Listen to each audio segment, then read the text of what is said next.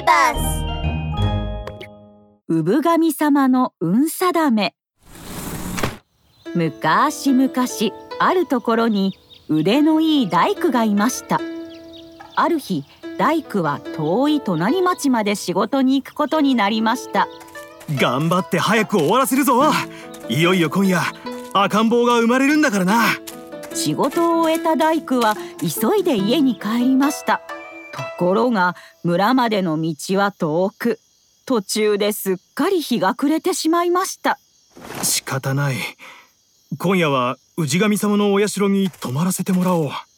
大工は町外れの社に入り眠りにつきました。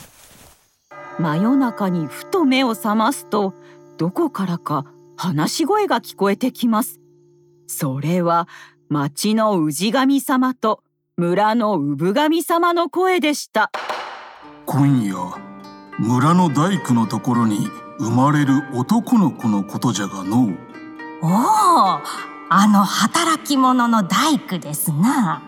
気の毒じゃがあの子は5つで亡くなる定めじゃ。はあなんと。あの子が5つになった年の5月5日水に落ちることになっとるんじゃよ。かわいそうに。なんとかならぬのですか。うん。なんとかしてやりたいがの大工はびっくりして飛び起きました。神様たちの話は夢だったのか。もう夜が明けています。大変だ大変だ。早く帰らなくては。大工は走りに走って家に帰りましたすると元気で可愛い男の子が生まれていました。ほら見てください。元気な男の子ですよ。おおよしよし。この子は太郎という名にしよう。大工は太郎を抱き上げるとポロポロと涙をこぼしました。驚いたおかみさんが訳を聞くと大工は夢で見た神様たちの話をしました。それでは太郎は5歳の5月5日に川に落ちてしまうのですか？そんなことがあってたまるものか。二人で大事に大事に育てよう。ええそうしましょう。こうして大工とおかみさんは太郎を大切に育てました。太郎はすくすくと大きくなりあっという間に5歳になりました。やがて産神様が川に落ちると予言した5月5日がやってきました。父ちゃん母ちゃん僕魚釣りに行ってくるね。いかんいかん。釣りなんてお前にはまだ早い。そうですよ。今日はおとなしく家で遊んでいなさい。嫌だ嫌だ今日は川で魚釣りをするって決めたんだい。大工とおかみさんがいくら言っても太郎は聞きません。二人は産神様の決めた運命なら仕方ないと諦め太郎の好きな柏餅をたくさん作りました。さあお前の大好きな柏餅ですよ。釣りに持って行きなさい。ありがとう母ちゃん。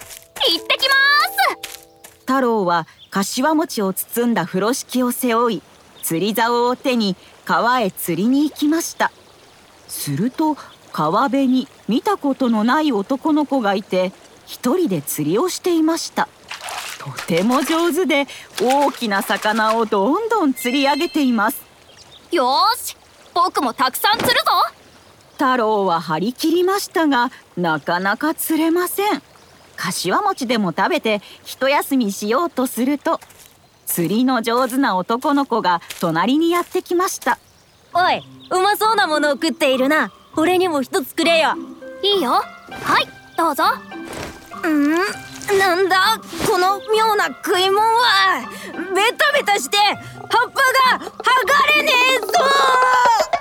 男の子はなんとか柏餅の葉っぱを剥がそうとしますがうまくいきません。